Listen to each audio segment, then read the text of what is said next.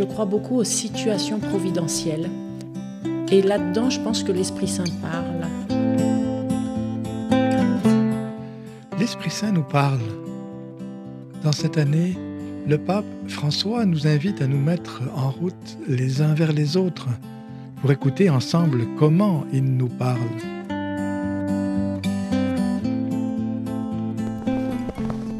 Aujourd'hui, nous grimpons à Saint-Paul d'Abbotsford, dans les contreforts de la montagne.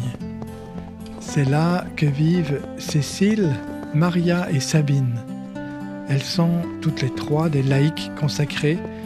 Elles vivent à l'Institut Notre-Dame de Vie, une communauté d'origine française qui a établi une de ses maisons au bord d'un tout joli ruisseau.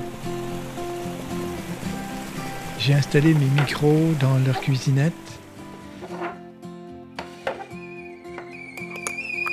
Elles m'ont servi une tisane au citron.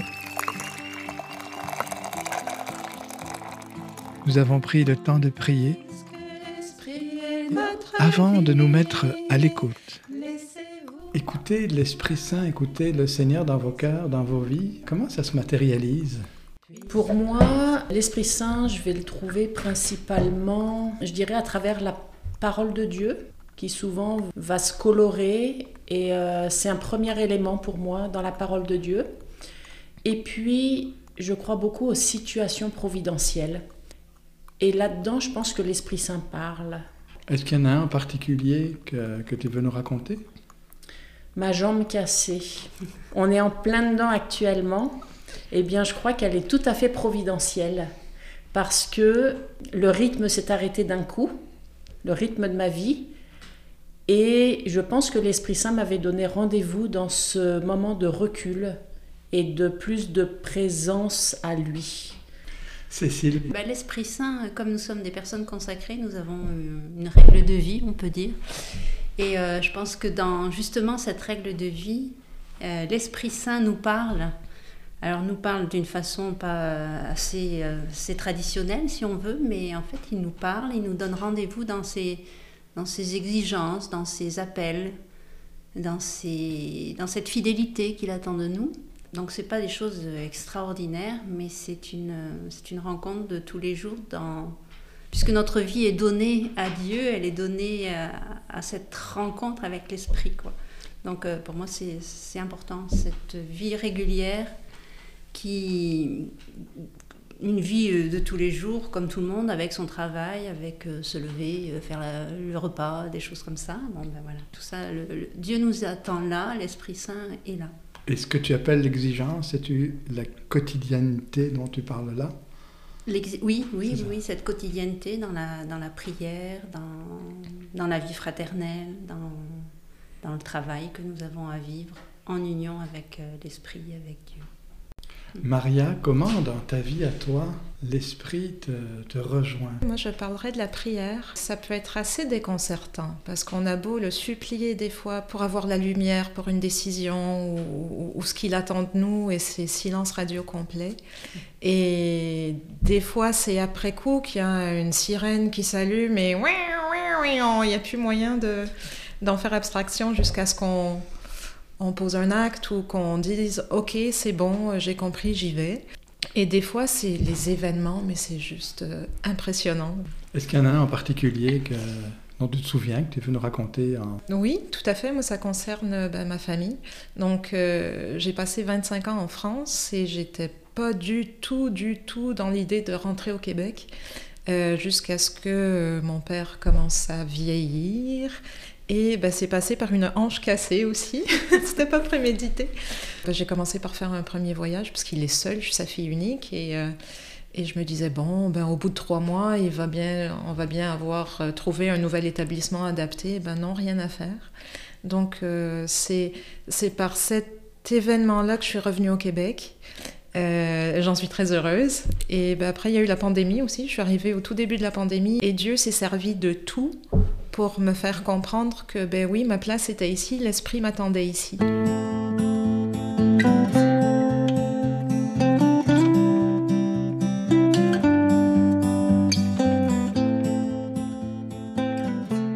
Alors à l'écoute de l'esprit dans les événements, dans la parole, dans la quotidienneté, mais aussi, comme vous vivez en communauté, c'est à l'écoute de l'Esprit Saint, à l'écoute aussi des uns des autres. Comment on fait pour, euh, comme adulte, s'accueillir les uns les autres dans une vraie écoute?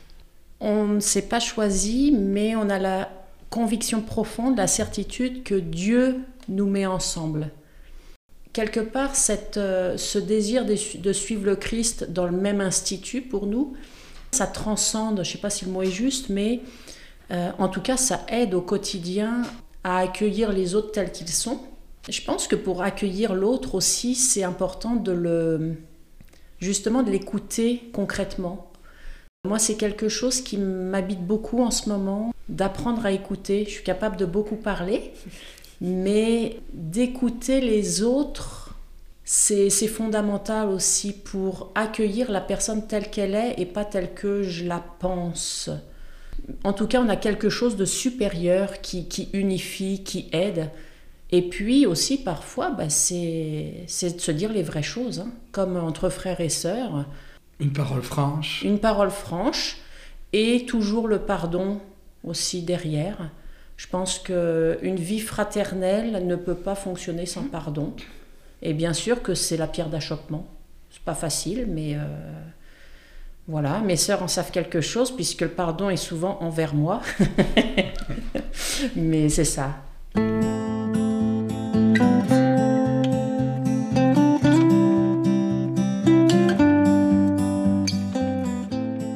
Que dans l'écoute à la manière chrétienne, il y a quelque chose de particulier que justement en, communauté on essaye de, vivre euh, plus intensément Sabine? On a une spécificité à Notre-Dame de Vie, c'est le type de prière qu'on a, si on peut dire ça comme ça, c'est l'oraison. La prière qui est vraiment une écoute de Dieu. Euh, je trouve que c'est quand même un des aspects principaux, c'est vivre une amitié avec Dieu. C'est vraiment ça, c'est vivre une amitié, mais il y a cette notion d'écoute gratuite. Euh, gratuite qui est importante. Et je pense qu'on apprend beaucoup à écouter par notre vie de prière. Et ça, il me semble que ça, nous, ça transforme justement notre écoute et ça nous fait cheminer. Parce que pour ceux qui ne sont pas familiers avec l'oraison, si vous deviez décrire comment ça se passe, euh, une des trois Rien d'extraordinaire. C'est vraiment être en présence de Dieu, vivre une amitié simple, dans une écoute, dans la recherche de sa parole et se, se laisser transformer par lui. Ça se fait très simplement, très pauvrement, comme un rendez-vous d'amour voilà. J'aime bien dire, moi, des fois, que j'ai mon rendez-vous galant. Euh, chaque jour. Chaque jour et même deux fois par jour. C'est aussi simple que ça. Voilà.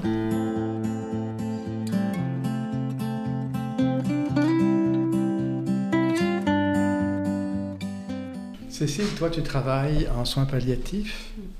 J'imagine que la, la question de l'écoute est particulièrement importante dans ton travail.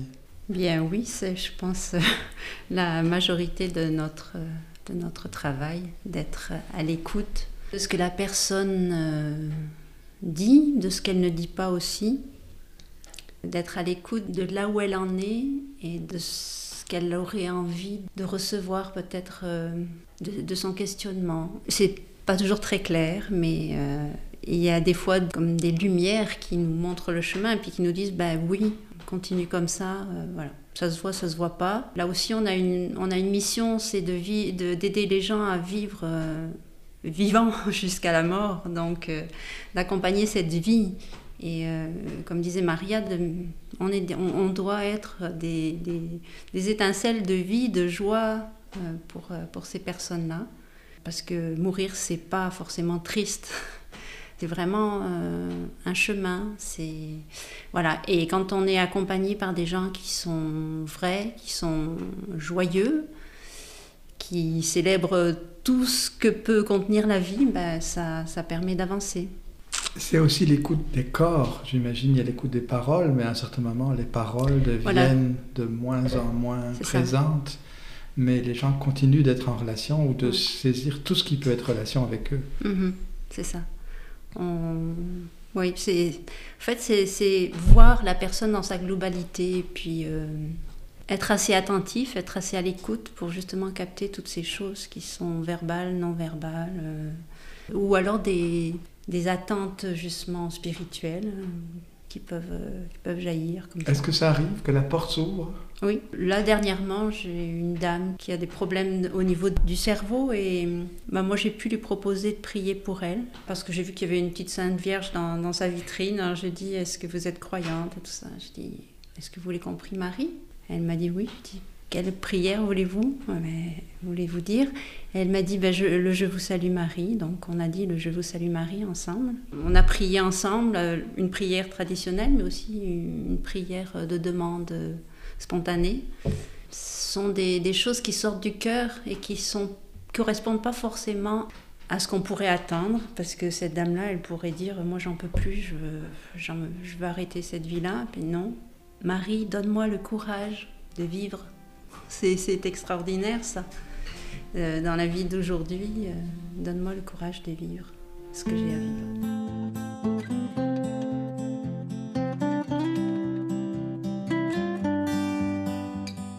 Je suis formatrice dans une usine qui fabrique des compléments alimentaires.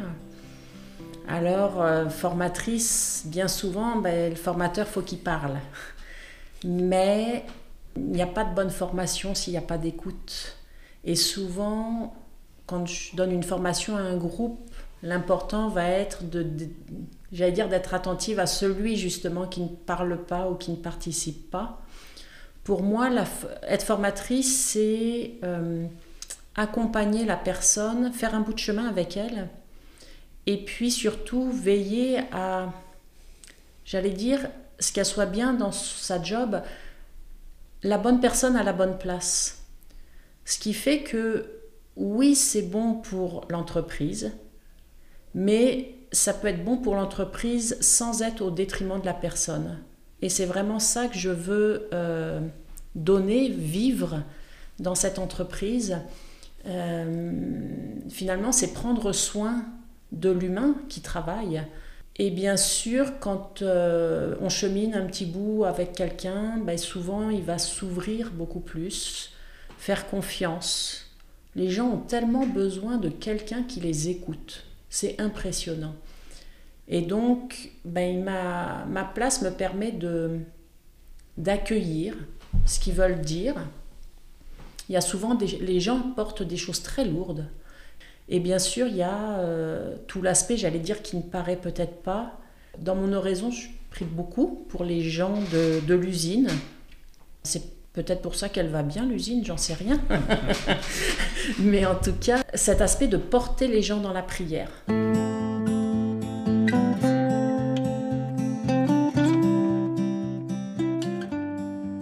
Je vous remercie toutes les trois là pour ce temps de partage, ce temps d'écoute. J'entends ce temps privilégié de l'oraison euh, comme une école d'écoute que vous tentez de pratiquer euh, fidèlement. Merci beaucoup de m'avoir accueilli sur ce, sur ce petit pèlerinage euh, et à très bientôt, bon temps de l'Avent. Merci. Merci.